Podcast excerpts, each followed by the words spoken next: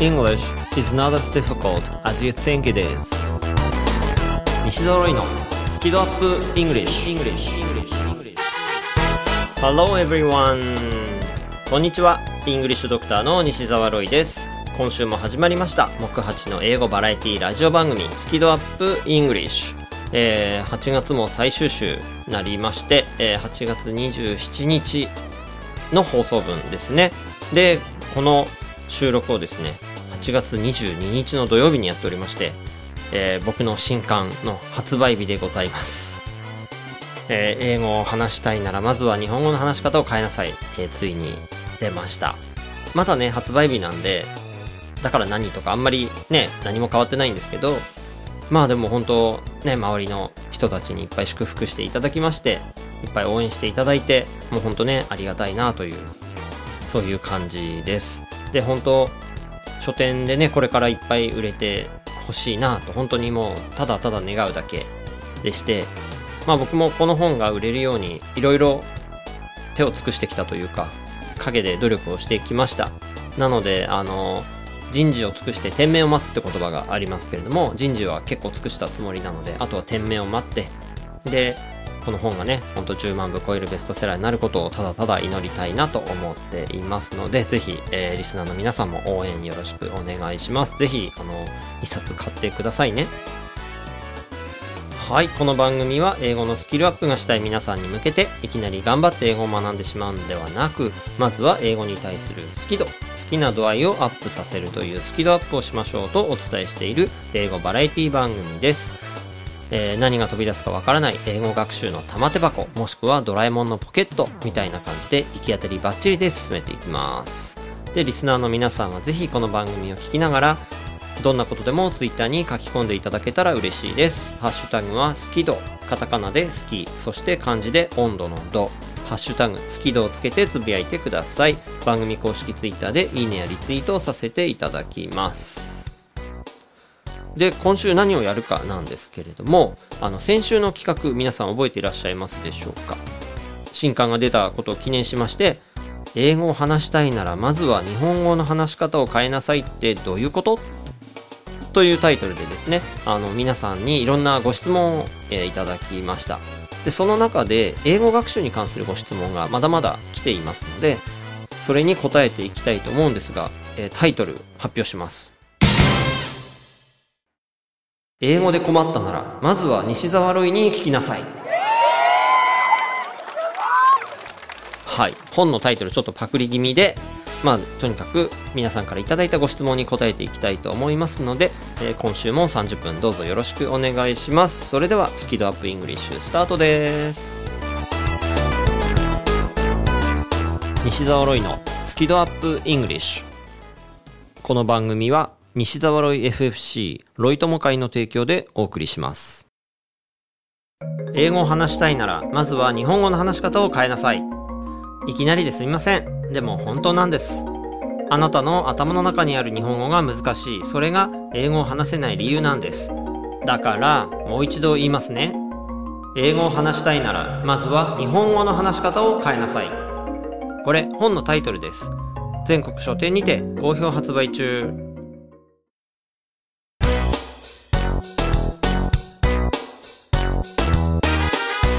西揃いのスキドアップイングリッシュ英語で困ったならまずは西澤ロイに聞きなさい。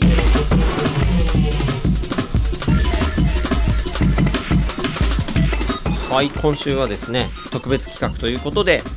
英語で困ったならまずは西澤ロイに聞きなさいというですねコーナーをお届けしてみたいと思います。本当ねいろいろご質問いただきましてでまあそれに答えていきたいんですけれども僕あの自分の中に理想がありましてドラえもんになりたいと思ってますなんかねこうのび太くんが「ドラえもん!」みたいな感じでこう困った時に行くじゃないですかドラえもんのところにああいう感じでね英語学習者の方が困った時に「ロイさん!」って相談してくれたら嬉しいなみたいな思いがあってはい理想はドラえもんなんですだから僕、あの、薬出す時ドラえもんみたいな感じで、ね、道具出すみたいな感じでやってますけど、実はそういうことなんですよ。で、えー、今週、いくつかですね、ご質問いただいてますので、それにお答えしていきたいと思います。まずは、マイカさんからご質問いただきました。小さな頃から英語に触れることがありましたが、未だに外国人の前で話せません。単語とジェスチャーでは話せる勇気は少しあります。トラウマがあるのかもしれません。というメッセージをいただきました。いや、僕もね、外国人と初めて英会話したとき、Do you like swimming? 水泳好きですか？っていう超簡単な質問だったのに何も答えられなかったというですね、あの、前科がありますので、あの、すごくよくわかります。まあね、その、単語を並べたりジェスチャーなら、まあ話せるかもしれないけど、ちゃんとした英語で喋ることがちょっとね、できないっていうふうにお感じなのかなって思うんですけども、ちょっとこれ、英語病の恐れがあるんですよね。マイカさんがかかってるかもしれないちょっと英語病を発表したいと思います。無理壁症候群。はい。皆さんこれ元ネタわかりますかね？塗り壁ってあの、妖怪でいますよね。塗り壁。まあそれにちょっと引っ掛けてですね、無理壁っていう風に言ったんですけども、これ無理みたいな感じで大きな壁がですね、目の前にあるような感じ。そういう英語病。これが無理壁症候群です。こう、外国人を相手にしてですね、正しい、ちゃんとした英語で喋るっていうのをすごくこう、ハードルが高いというか、それがね、こう、ちょっと無理っていうふうに思ってしまってる。そんな感じがあるんですけれども、これね、ちゃんとね、あの、薬がありますので、はい、イングリッシュドクターとしてお薬を出させてください。無理壁症候群を治す薬はこちらです。一歩二歩三歩。はい。あの、いつも聞いてくださってる方は、なんかこの薬前にも出てきたぞって思うかもしれないんですが、あの、別にね、なんか再利用してるとかじゃなくて、ちゃんとね、ちゃんとした薬だってことなんです。よく効くから何度も出る、そういう薬なんですよ。でですね、その目の前に高い壁、大きな壁があって、これ無理って思っちゃうのは、気持ちとしてはよくわかるんですけども、あの、英語力って結局スキルなんですよね。で、スキルを高めるときに大事なことは階段を登るっていうことなんですよ。だからそれは一歩二歩三歩って、あ、こうやったら登れそうだなっていうふうに納得できることが大事なんですよね。で、自分の中でちゃんと、あ、こうやって登っていこうっていうふうに、その階段を作ることができる。それが大事なんです。なので、一歩二歩三歩、しっかりですね、その階段をちょっと頭の中でイメージして、それで練習していくっていうことが大事なんですね。で、外国人と、の方とね、ちゃんとした英語で喋る。英会話するっていうのは、まあ、スポーツに例えるならば、試合みたいなもんなんですよね。試合があるってことは、試合に向けて、じゃあどんな練習したらいいでしょうか？っていう話もあるわけですよ。日々の素振りとか走り込みみたいな感じで、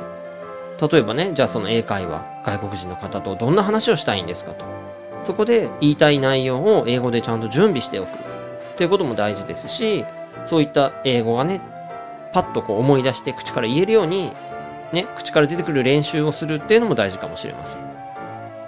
で、人によってはね、その試合、ちょっと大きな試合だからって、その前にちょっと練習試合が欲しいですっていう人もいると思うんですよね。だからそうしたら、例えば、あの、スカイプ英会話みたいなもので、ちょっとね、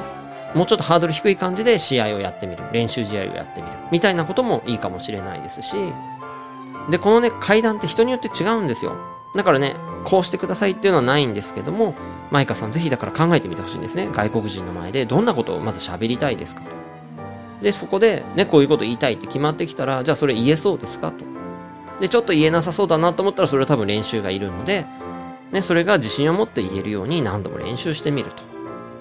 で、それで試合にちょっと向けてやってみると。で、実際に試合出てみたら、もしかしたらね、大敗するかもしれないわけですよ。全然ね、実力が発揮できなくて。でもそれもね、すごくいい学びになって、そしたらまた、またこうやってもっとね、練習が必要なんだってこともわかりますし、もう学びしかないので、ぜひですね、あの、一歩、二歩、三歩と、ちょっとこう階段を作って、で、それを進んでみていただけたらなと思います。で、その、実際に外国人と英会話してみると、例えばね、全然通じなくて、ショックを受けたりとか、まあもちろんうまくいくところもあるかもしれないけど、ね、人によってはやっぱうまくいかずにショックを受けてしまう。あ全然自分ダメだって思っちゃう人もいるかもしれないんですけども、まあ、その辺はね、また別の薬がありますので、あの、ご安心ください。で、まずはね、その経験が大事なんですよ。そこでね、玉砕するかもしれないけど、死なないから大丈夫です。で、ね、そこで、うわ、これダメだと思ったらまた僕のところに来てください。そしたらまたね、別のお薬出しますので、まずはね、安心して挑戦してみていただければと思います。ちなみに、マイカさんに関しては、単語とジェスチャーで話せる勇気が終わりということなので、まあ、この辺はあまり心配ないかなというふうには思っております。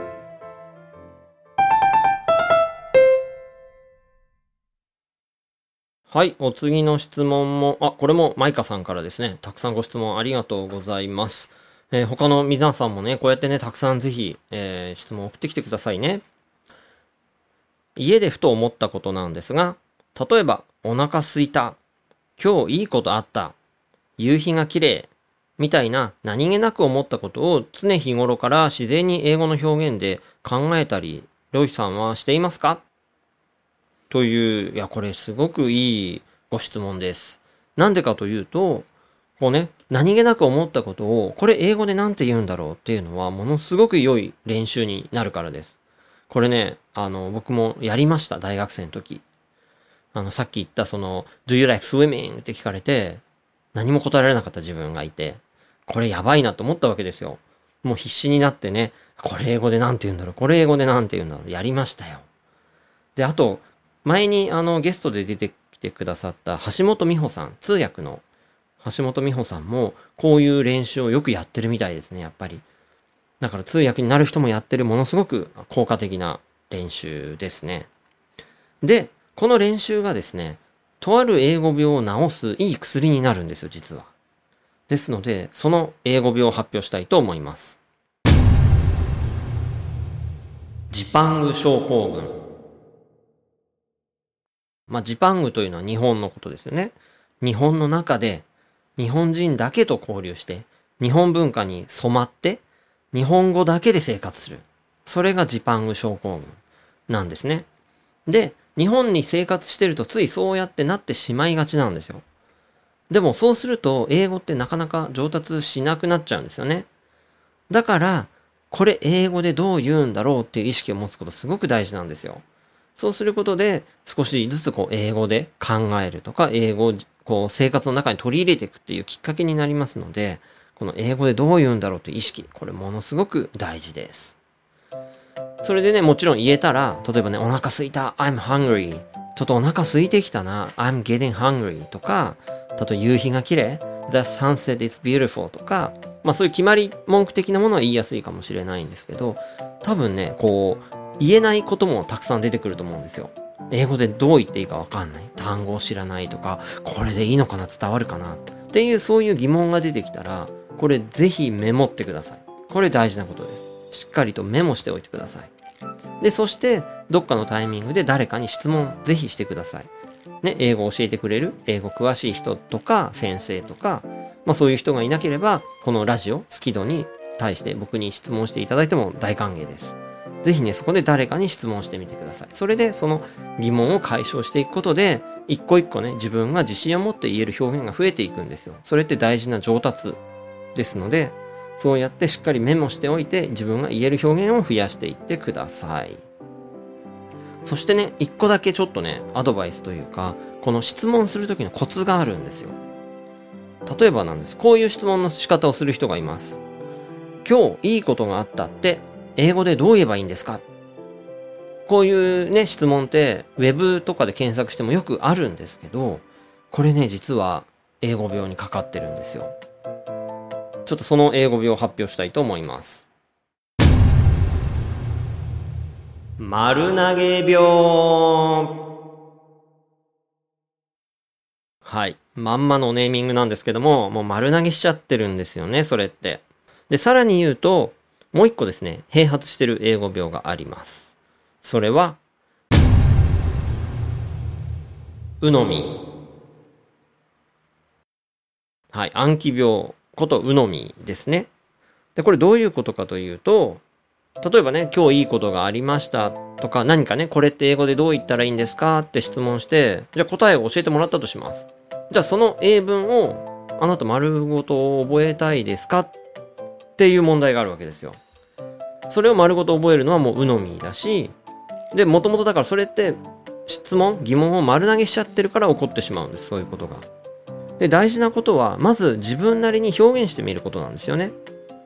ね、今日いいことがあった。いいことがあるっていうのは、ゼアリズで言ったらいいんですか？それともハブがいいんですかとか、多分疑問があるはずなんですよ。その疑問をしっかりと表現する。だから今日いいことがあったって言いたいんですけど、これってデアリズで表現していいんですか？みたいに、ちょっとね、具体的にこういう表現どうですかって言ってみるとか、ちょっと調べてみたらこういうのが出てきたんですけど、ちょっとここがよくわかんないんですよねとか、そういうふうにですね、具体的にこういうふうに言って伝わりますかとか、これがわかんないとかっていう、その具体的なところをちゃんと伝えていただくと、答えがですね、鵜呑みにつながらない感じで、ちゃんと納得いく答えが返ってきやすくなるわけですよ。自分のそのね、悩んでるわかんないとこピンポイントでこうですよって教えてもらえると、こう教わった答えを丸ごと覚えて言うとかっていうそういうことじゃなくなりますよね。自分の中できちんと消化してで使えるようになりますよね。なので具体的にこう表現する質問するっていうことをぜひ心がけていただくと、えー、上達がさらに加速しますのでぜひ意識してみてください。ちなみにですね、文だとさっきの例えば夕日が綺麗とかお腹が空いた今日いいことあったみたいなこう文だとちょっと長くて難しいなって思っちゃう方も中にはいるかもしれません。でそういう方でしたらもっとね単語レベルでもいいんですよ。例えば綺麗って何て言うんだろう。beautiful とか例えばねお腹が空いてる hungry とかなんかねいい good とか今日 today とか別に、そこから始めてもいいんですよ。全然ねその自分ができるところから、まずはね、少しずつ少しでも英語にしていく。英語が出るようにしていく。やっぱね、日本語の中で、日本語ばっかりで暮らしていると、英語がパッと出てこないんですよね。だからまずは単語でいいからパッと出てくるようにする。そういう意識は大事です。で、またね、他にも例えば、お腹が空いた I'm hungry。I'm hungry. もうそれだけだと、こう、幼稚で嫌だなって思うような、ちょっとそういう方もいらっしゃるかもしれないって思ったんですね。もっとね、もうちょっとこなれた表現、もっといろんな言い方でお腹空いたことを伝えたいなって思った方、ぜひですね、僕の新刊読んでください。それ読んでいただくと、いろんなね、こう発想が広がるような、そういう手法がたくさん載ってますので、まずは日本語の話し方を変えることでね、英語、どんどん表現広がりますので、えー、僕の新刊チェックしてみてください。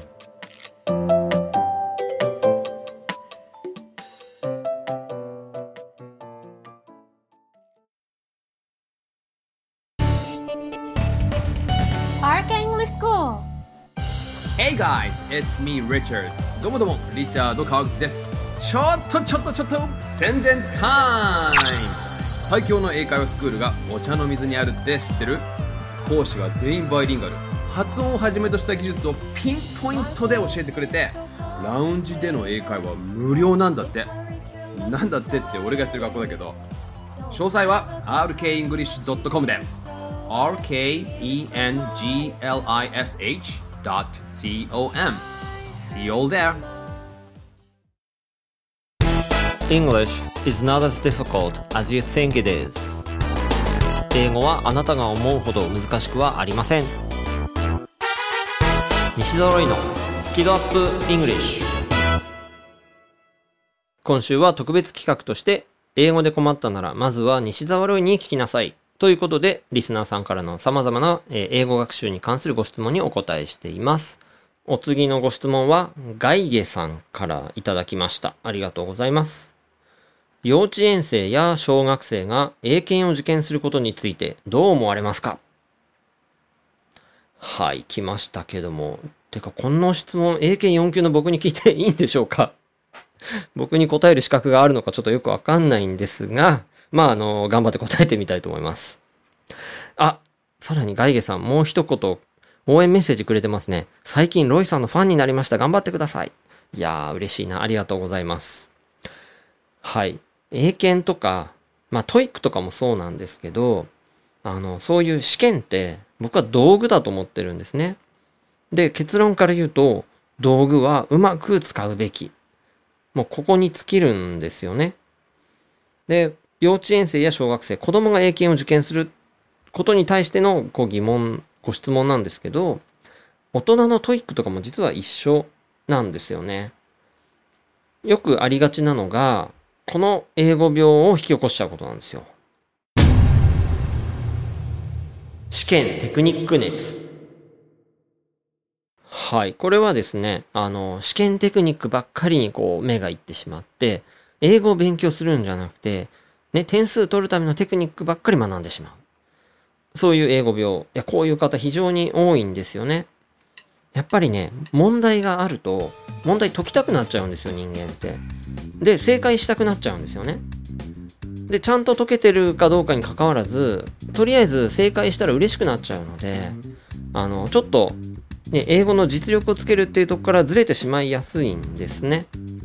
だかちょっとその辺は意識しないといけなくて、だからそういう意味で大人も子供も試験というものはちょっとね、取り扱い注意なんですよ。で、ちょっとね、ぜひ試験というものの本来の目的をね、これはみんなが僕考えるべきだと思います。本来こういう試験っていうのは、資格試験って実力を測るために使うとか、あとは到達レベルの確認とかのために使うわけですよ。例えば、僕英検4級ですけど、英検4級というのは中学2年生レベルの英語がちゃんとできますっていう、そこの到達レベルをこう確認するわけですよね。だから、ちゃんとした英語力をつけることが大事なんですよ。で、その結果、実力を測るために試験がある。到達レベルを確認するために試験がある。だから大事なのはきちんとした英語力なんですけど、これがね、間違った方向で使われることが結構多くて、もう一個ね、別の英語病があるので、それを発表したいと思います。ライオンスキン症候群。はい。ライオンスキン、ライオンの皮膚。これどういうことかというと、日本語で言うとですね、虎の意を狩る狐っていう言葉がありますよね。虎の意を狩る狐。狐がですね、虎の力を借りてえばるみたいな、そんな感じの言葉ですけど、これ英語で言うとですね、the ass in the lion's skin って言うんです。ass っていうのはロバのことですね。ロバがライオンの皮膚をかぶるみたいな。そんな言い方なんですね。なので、ライオンスキン症候群というふうにお伝えしたんですけども、例えばね、小学3年生で英検2級持ってます。これ、ライオンスキンなわけですよ。で、子供そんなものいらないわけですよ。でもね、そうやって、いや、まだ何歳なのに、英検何級持っててすごいっていう風に、こう、周りの大人がですね、その、なんか、印籠みたいなのにひれ伏すわけですよ。これはね、ほんと良くないですね。だからそういう意味で、幼稚園生とか小学生に英検を受験させることは、ちょっと、ね、要注意なところがあるんですけど、まあだから道具はうまく使うべきなんです。使われるべきではなくて。だから大事なのは、ちゃんと英語の実力、英語力をつけることであり、で、英語ってコミュニケーションのツールですから、つまり、英語を楽しんで使う。コミュニケーションを楽しむ。そっちの方が大事なわけですよね。ぜひですね、特に子供さんは、英語、こう試験勉強、試験勉強ってなると、多分英語が嫌いになっちゃいやすいので、まずはね、英語をしっかり使って、それでね、知らない人とコミュニケーションをとって、あ、これ楽しい、みたいな感じで思えるように、やっぱね、その英語が好きになる。で、そこが大事かなって思います。ぜひね、試験じゃなくて、ちゃんとした英語力、コミュニケーション、楽しむこと、そういうところをね、重視していただきたいなっていうのが、あの、僕の意見ですね。お次のご質問はシェリーさんからいただきました。東急線に乗っていると、次が大岡山の駅で、その次が自由が丘というタイミングで、The stop after 大岡山 will be 自由が丘という車内アナウンスが流れますが、この英語がよくわかりません。なぜ次が大岡山なのにアフターなんでしょうか？もしこれが Next stop is 大岡山アフターストップ is 自由が丘だったらわかるのですが、はい。このね、before と after の使い方って、確かにね、ちょっと混乱しやすいというか、あると思います。すごいね、気持ちわかります。で、このアナウンスの英語、えー、ちゃんとお伝えしておきますと、The stop after 大岡山。大岡山の後の停車駅 will be 自由が丘は自由が丘です。っていう、そういうアナウンスなんですよね。なんですけど、ちょっとね、この before と after 分かりづらいところがあるので、で、そういう方はちょっとね、とある英語病の恐れがありますので発表したいと思います。薬依存症。えこれはですね、日本語訳に依存してしまうという英語病ですね。あの、訳ですからね。日本語訳ですからね。ついね、こう、日本人の方は、英語を日本語に訳して理解しようとする。っていうことをやりがちですし、まあそういうふうにね、学校で教わってしまって、それが癖になってしまってる人も、まあ、結構いらっしゃると思うんですけど、大岡山の後っていうのを英語で言うと、after 大岡山。こう、日本語と英語って語順が逆じゃないですか。だから、なんかね、この辺がごっちゃになりやすいんですよ、多分。で、ここで大事なことがあるので、ちょっとね、お薬を出させてください。お絵かきセットはい。えーお絵かきセットという、まあ、薬を出してみたんですけども、頭の中でお絵かきをしてみましょうっていうことなんですね。えー頭の中でこう、イメージしていただきたいんですけど、大岡山の後が自由が丘。大岡山の後が自由が丘。っていうと、先に大岡山があって、次に自由が丘がありますよね。で、これ同じことを英語で言うと、自由が丘 after 大岡山。だからこの自由が丘 after 大岡山って聞いたときに、これを日本語に訳そうとするのではなくて、まず大岡山があって、次に自由が丘がある。っていうふうに頭の中で順番に並べてみてほしいんですよ。ちょっと他の例を出すならば、お昼ご飯の後に遊ぶ。お昼ご飯の後に遊ぶ。で、まずお昼ご飯があって、次に遊びますよね。同じこと英語で言うと、play after lunch。play after lunch。だからこの play after lunch っていうのを聞いたら、play があって、それはランチの後なんだと。だからランチが先にあって、その後に play なんだっていうふうに頭の中で並べていただきたいんです。あと before もそうですね。前にっていう場合も、まず日本語で言いますと、朝食の前に手を洗う。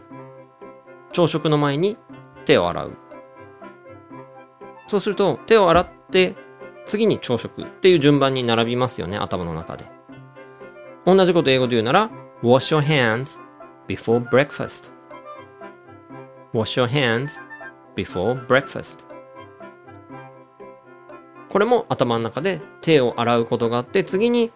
朝食なんだよっていう風に頭の中で並べてみてください。だからこの日本語に訳すんじゃなくて頭の中でお絵かきをする。で、before と after は前後関係、順番を表してますので、その順番に並べるということをやってみてください。これをね、慣れるように、慣れるまで、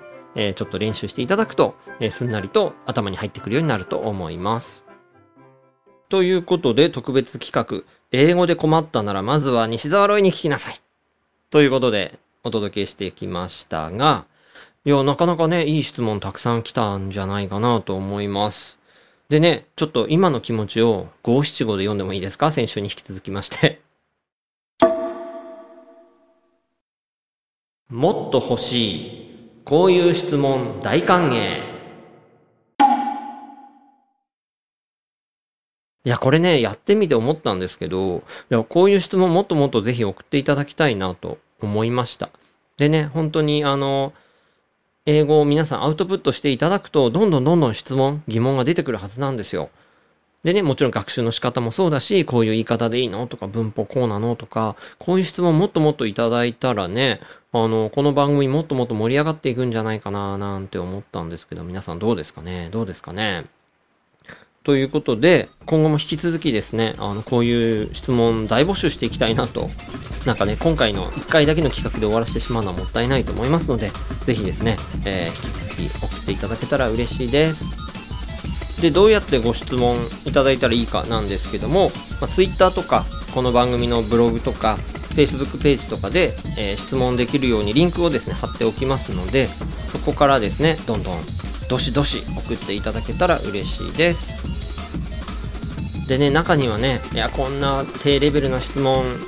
でいいのかなとか、ね、こんな質問して申し訳ないなって思っちゃう方いるかもしれないんですがそういう質問こそあの世界を救いますのでぜひですね遠慮なく送ってください。僕そういう質問に答えるの大好きです。本当に。ね。ですのであなたの素敵なご質問お待ちしております。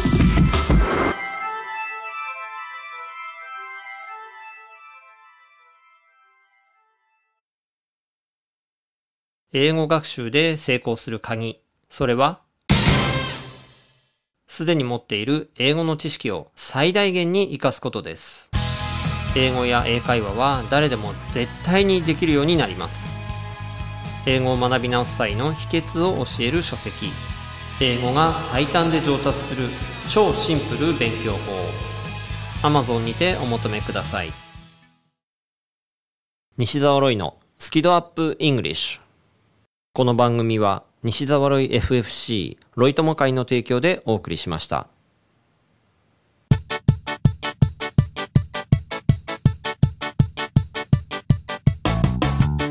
今週はね特別企画ということでリスナーの皆さんから頂いたご質問に答えてきたわけですけれどもドラえもんに僕慣れましたでしょうか？ねあのー、最初言いましたけども僕の理想はドラえもんなんですよドラえもんって感じで頼ってもらえて、で、それに応える。ね、そういう感じで、別にね、あのー、なんかネズミ見たら逃げたいとかそういうわけではないですし、ね、ああいう体型を目指してるわけでもないです。はい。ドラえもんの、なんかね、ああいう感じで頼られたいなと思ってます。はい。ですので、今後もね、ぜひ英語学習に関する疑問、ご質問、もうね、ほんと遠慮なく送っていただけたら嬉しいなというふうに思います。そして、新刊、英語を話したいならまずは日本語の話し方を変えなさい。これねほんとめちゃめちゃいい本なんですよ。いい本なんですよ。なのでね是非、えー、皆さん読んでいただけたら嬉しいなと思います。そして一つご案内が忘れてたんですけども、えー、渋読というイベントをですねあさって29日に行います。これはですね渋谷の大聖堂書店さんで行うトークイベント。で僕本出すたびにあのやってるんですけども今回でだから10冊目の本なんで10回目の出演になるんですけども今回はですねコロナの影響がありますので、えー、YouTube ライブでオンライン配信をしたいと思います。ただねあの一般向けに流すんではなくて、事前にちょっとお申し込みだけ必要になります。それは結構裏話とか、あのね、公では言えないことも話しちゃったりするかもしれないので、クローズドな感じでやりますので、事前の申し込みが必要になります。で、それはね、Twitter とかブログとか僕のホームページ、を見ていただくと、え、ー、と、リンクしておきますので、そこから申し込んでいただければと思うんですが、えー、渋読、あさって8月29日15時から約1時間のイベント、参加無料ですので、ぜひですね、えー、YouTube で見ていただけたら嬉しいですし、そのタイミング合わないっていう方は、この僕の新刊買っていただいた方に、えこの動画プレゼントしていますので、え僕のホームページからですね購入キャンペーンちょっとチェックしてみていただければと思います。ということで、木八の英語バラエティラジオ番組スキ度アップ English お届けしましたのは、ドラえもんになりたい English Doctor 西澤ロイでした。Thanks a lot for listening and don't forget to tune in again next week. Bye bye!